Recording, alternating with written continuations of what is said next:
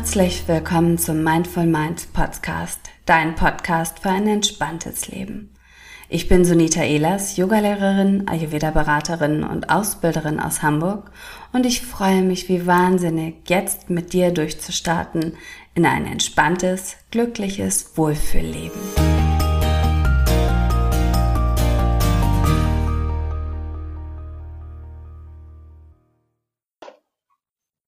Hallo ihr Lieben, heute treffe ich mich mit Sonja May und äh, Sonja ist Expertin für energetische Heilungen. Ähm, Sonja, ich weiß gar nicht, ob ich das jetzt richtig so beziffert habe. Stell dich doch gerne noch einmal selbst vor. Hallo liebe Sunita, schön, dass ich dein Gast sein darf heute und danke für die Einladung beziehungsweise die gegenseitige Einladung, weil du sprichst ja bei mir auch im Podcast. Da freue ich mich auch sehr drüber. Ja, ich bin Sonja May. Ich bin ja, arbeite energetisch. Ja, es geht bei mir um körperliche, mentale und seelische Gesundheit oder emotionale Gesundheit. Ja, und wie betitelt man sich da? Das finde ich immer so ein bisschen schwierig. Ähm, ich bin ehemals Heilpraktikerin und Physiotherapeutin und habe einfach gemerkt, oh, da gibt es noch so viel mehr auf energetischer Ebene, auf emotionaler Ebene und das möchte ich ganzheitlich zusammenbringen. Und ich arbeite im Moment online mit meinen Kundinnen und führe sie da durch eine heilende Transformation und helfe ihnen, ihre Beschwerden an der Wurzel zu heilen und nicht nur an den Symptomen herum zu doktern. Ja, so würde ich das mal ausdrücken. Ganz spannende Berufsbezeichnung. Wir sind da auch direkt beim Thema. Du hast ja den Slogan, alles ist in dir. Kannst du das vielleicht einmal kurz ähm, erklären, wie wir uns das vorstellen können? Also ich bin der Meinung, dass wir perfekt auf diese Erde kommen, ja, perfekt auf diese Erde kommen und wirklich alles in uns ist, ja, unsere Selbstheilungskraft, unsere, ähm, ja, ich, ich beschränke es mal auf die Selbstheilungskraft, ja, weil wir im Grunde sind kleine Götter, die auf diese Erde kommen und kleine Schöpfer, die auf diese Erde kommen und alles ist in uns und wir vergessen es nur in der Zeit wieder, weil wir geprägt werden durch die Gesellschaft, durch die Erziehung, durch die Schule, durch bestimmte Glaubenssätze und dürfen uns dann irgendwann wieder daran erinnern, wenn wir merken, hm, okay, irgendwas hängt hier jetzt oder ich bin nicht mehr bei mir, ich bin so beeinflusst von außen. Und oft passiert es dann auch in der Krankheit zum Beispiel oder in den Beschwerden, in den Symptomen, wenn die Frauen, ich sage jetzt mal Frauen, weil ich hauptsächlich mit Frauen arbeite, merken, okay, ich habe mich verloren, irgendwas ist hier falsch und schief gelaufen und ich möchte wieder zu mir zurückfinden und ich weiß, in mir ist so viel.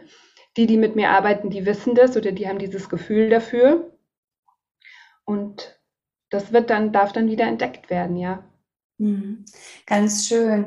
Es ist ein Thema, was mich selbst sowieso auch ähm, auf persönlicher Ebene sehr berührt, weil ähm, ich finde, oder ja, auch im Podcast schon oft besprochen, ich finde tatsächlich, oder ich beobachte es bei den Kindern, bei meinen Kindern in der Grundschule, wenn die schon so früh in der Schule, aber auch von außen irgendwie verlernen, auf sich selbst Acht zu geben, sich selbst wirklich zu spüren und wahrzunehmen und ja, wenn du Kinder hast äh, oder wenn irgendjemand von euch Kinder hat, ihr wisst es sicherlich, gerade in der Kita oder in der Schule, die ersten Krankheiten immer wieder, man, man hört so viel von anderen von außen und hat so wenig die Möglichkeit, wirklich sich selbst zu sein oder ähm, ja, dass jeder wirklich einfach auch spürt, was derjenige braucht und dann natürlich auch ein Stück weit ähm, was wirklich traurig ist oder berührend ist, dass immer erst dann, wenn wir wirklich, wenn es uns wirklich schlecht geht, dann fangen wir an, wieder zu dem zurückzufinden. Und es wäre so viel leichter, wenn wir es einfach als Schulfach integrieren würden. Mhm. Ähm, einfach wie, wie hörst du auf dich? Wie aktivierst du deine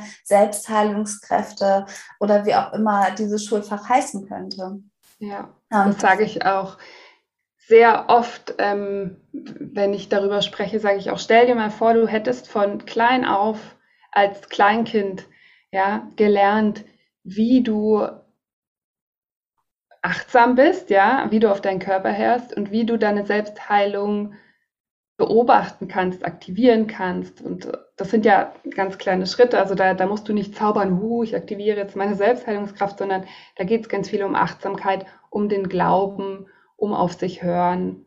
und um, ja, unser Körper ist ein totales Wunder. Daran zu glauben, dass wir nicht immer Sachen von außen brauchen, damit wir wieder heile werden, ja, auf allen Ebenen sowieso, glaube ich, ist es wichtig, dass wir wieder erkennen oder dass wir, es wäre schön, wenn wir es von Kind an einfach integriert hätten, ähm, dieses, diese Gewissheit, dass unser eigener Körper wertvoll ist und ein Wunder ist, wie du das auch so schön beschrieben hast. Nämlich ähm, auf der anderen Seite, was passiert oder was hat es für Ausf Auswirkungen auf uns selbst, wenn wir das nicht wissen, wenn wir es nicht zulassen, dass die Selbstheilungskräfte aktiviert werden.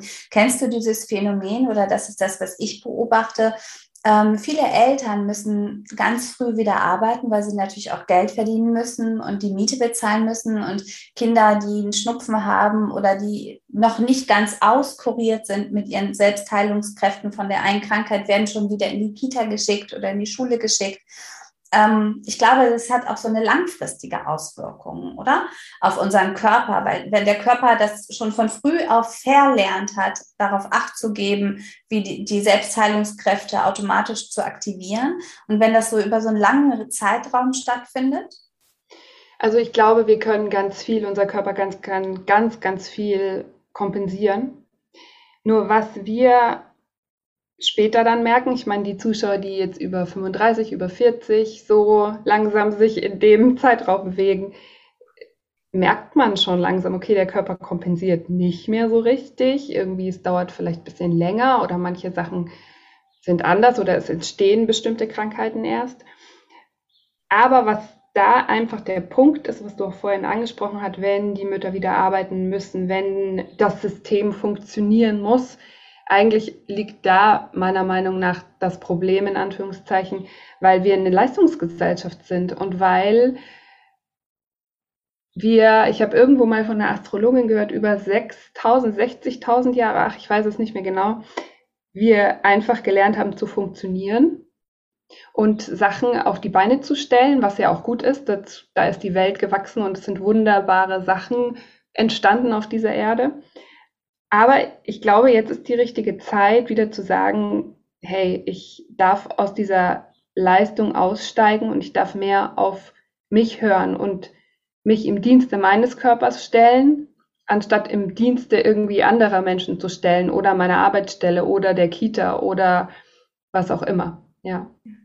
Das hast du wunderbar beschrieben. Vor allen Dingen genau das ist es nämlich auch. Irgendwie funktionieren wir alle fast oder so ein Leben lang nur, bis wir irgendwann merken, ähm, ich möchte irgendwie ausbrechen. Und sei es auf körperlicher Ebene, dass wir Symptome haben oder auf emotionaler Ebene uns es einfach nicht gut geht. Und ähm, sicherlich hast du da so eine Geschichte auch zu, wie du überhaupt zu diesem Thema gekommen bist. Wie, wieso ist es dir so wichtig? Oder ähm, ja, gibt es da irgendetwas, was du uns dazu erzählen kannst, wie du da eingestiegen bist?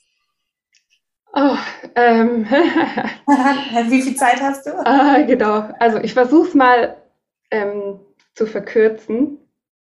Und zwar habe ich als kleines Mädchen, das hatte ich dir vorhin schon im Vorgespräch erzählt, da ging es ganz viel, also ich assoziiere oder ich verbinde mich immer sehr stark schon mit meinem Körper und beobachte diesen und gucke, was da abgeht und bin da sehr, sehr fühlig und sensibel und spüre viele Dinge, die mir noch gar nicht bewusst sind, im Körper. Entwickle ich dann irgendwie Symptome, also mittlerweile ist das jetzt schon ganz anders, aber dann habe ich irgendwie so diffuse und seltsame Symptome, ähm, die ich war schon früher, war ich oft beim Arzt und es wurde nie irgendwie was gefunden und habe dann auch so ein, dadurch irgendwie auch so eine Prägung entwickelt, dass ich Angst hatte, krank zu werden, so richtig ein bisschen hypochondrisch schon war, ja, wobei das ist schon eine ganz starke äh, Bezeichnung, aber einfach Angst vor Krankheiten, Beobachten des Körpers etc. pp.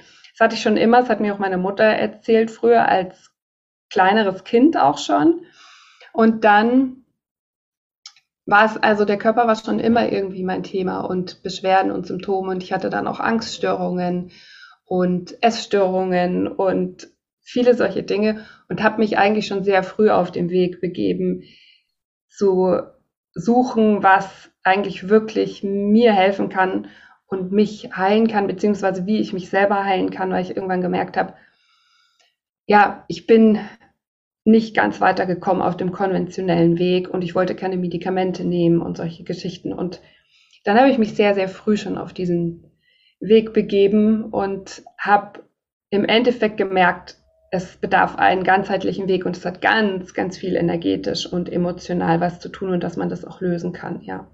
Das passt ganz wunderbar auch zu dem ayurvedischen Thema, wo wir auch sagen, ähm, du hast so einen tiefen, intuitiven Lehrer, so eine tief sitzende Weisheit in dir, die musst du einfach wieder gehört und gesehen werden. Und eigentlich wissen wir alle ganz genau, was wir brauchen. Bloß wir haben verlernt im Laufe der Jahre wirklich das wahrzunehmen und darauf zu hören. Und das ist so auch der, ein ähnlicher Grund, weswegen ähm, Teilnehmerinnen oder Klienten zu mir kommen zum, zur Ayurveda-Beratung, weil sie auf dem konventionellen Weg einfach nicht ähm, weitergekommen sind. Und ich will gar nicht also für mich geht beides miteinander einher und beides ist wichtig und ähm, die Schulmedizin ist natürlich lebensnotwendig auch. Nichtsdestotrotz ja. habe ich das Gefühl, viele Ärzte haben auch oftmals gar nicht die Zeit, wirklich zuzuhören und zu hören, wie geht es meinem, ähm, äh, meinem Patienten in dem Fall dann eigentlich wirklich. Und das ist, glaube ich, etwas, was wir, ähm, ja, was einfach wichtig ist. Und hast du, oder was mir, was mir beim Zuhören gerade oder die Frage aufgekommen ist, hast du das Gefühl, dass es auch so ein Stück weit mit einer Feinfühligkeit zu tun hat oder dass jeder Mensch ähm, das fühlen kann? Es kann jeder Mensch. Nur natürlich hat man verschiedene Ausprägungen. Also jeder Mensch hat feinstoffliche Kanäle. Ja, also man kann es auch so nennen. Manche Menschen können voll gut sich irgendwas visualisieren und haben so bildlich können sie sich was vorstellen. Manche Menschen riechen irgendwas oder können sich schon einen Geruch total gut vorstellen. Oh, der frische Kaffee, wenn ich jetzt, ah. Und ähm, Manche Menschen haben einfach so ein intuitives Wissen oder ein Fühlen im Körper. Also das kann man auch hell sehen, hell riechen, hell wissen, hell fühlen nennen. Und ich würde mal sagen, jetzt bei mir speziell ist das Hellfühlen und das Hellwissen vielleicht mehr ausgeprägt, aber ich habe es auch lange, lange trainiert.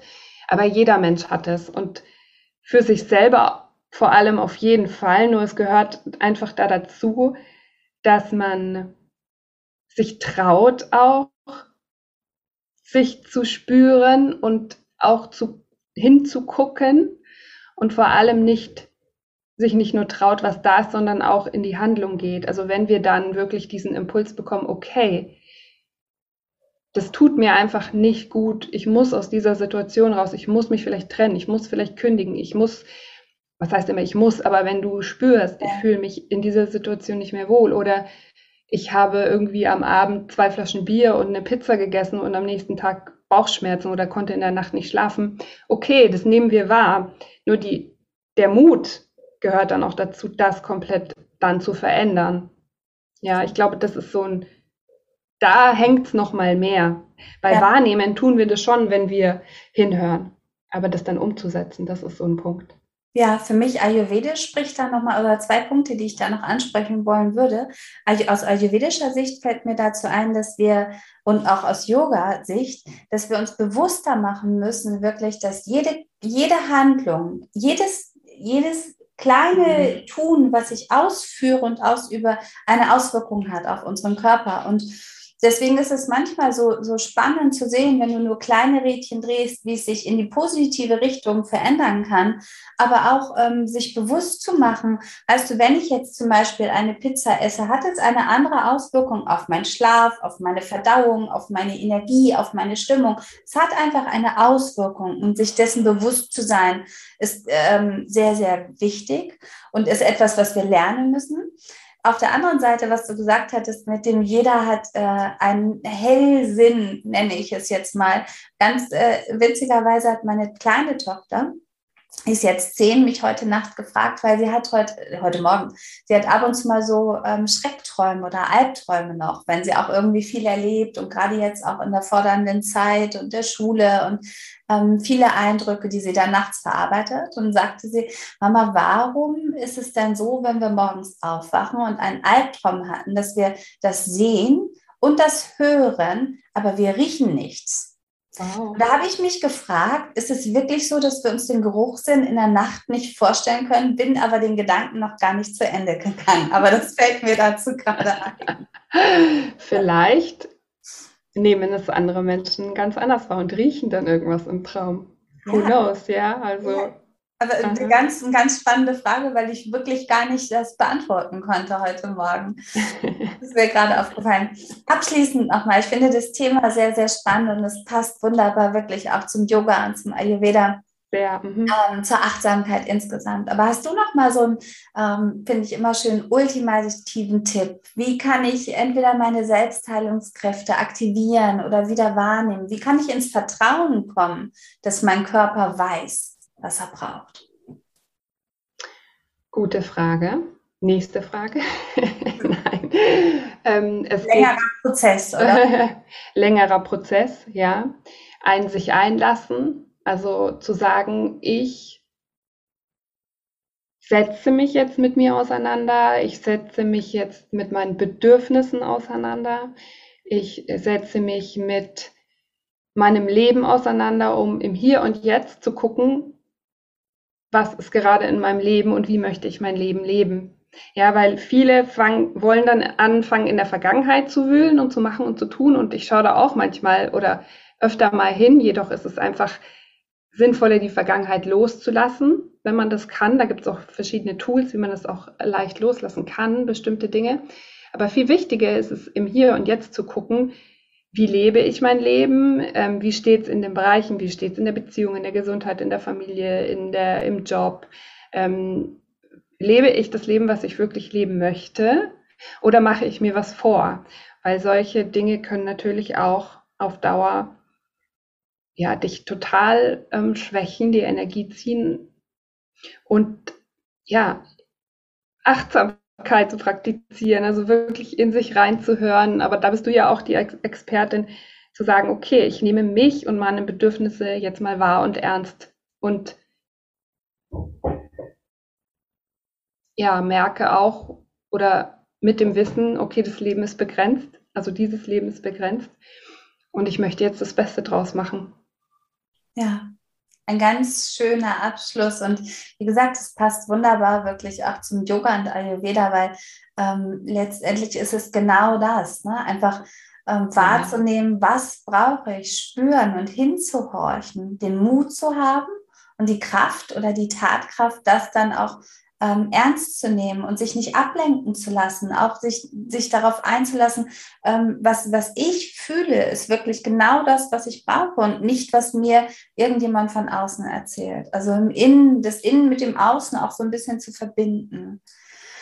Ganz, Sehr ganz schön. schön. Ich danke dir, liebe Sonja, für dieses schöne Gespräch. Und ähm, ja, ihr wisst ja, wenn ihr Sonja folgen wollt und mehr darüber erfahren wollt, äh, die ja, ich stelle deine Kontaktdaten in die Show Notes, in die Kommentare, dass ihr euch auf jeden Fall verbinden könnt. Danke, dass du dabei warst. Danke, Suni. Das hat mir super, super viel Spaß gemacht. Ich mache so oft, interview ich oder führe dieses ähm, Gespräch an für, für eben meinen Podcast auch. Und diesmal hat es so Spaß gemacht, ähm, die Rollen zu verändern und auf der anderen Seite auch zu sitzen. Danke dafür. Sehr, sehr gerne.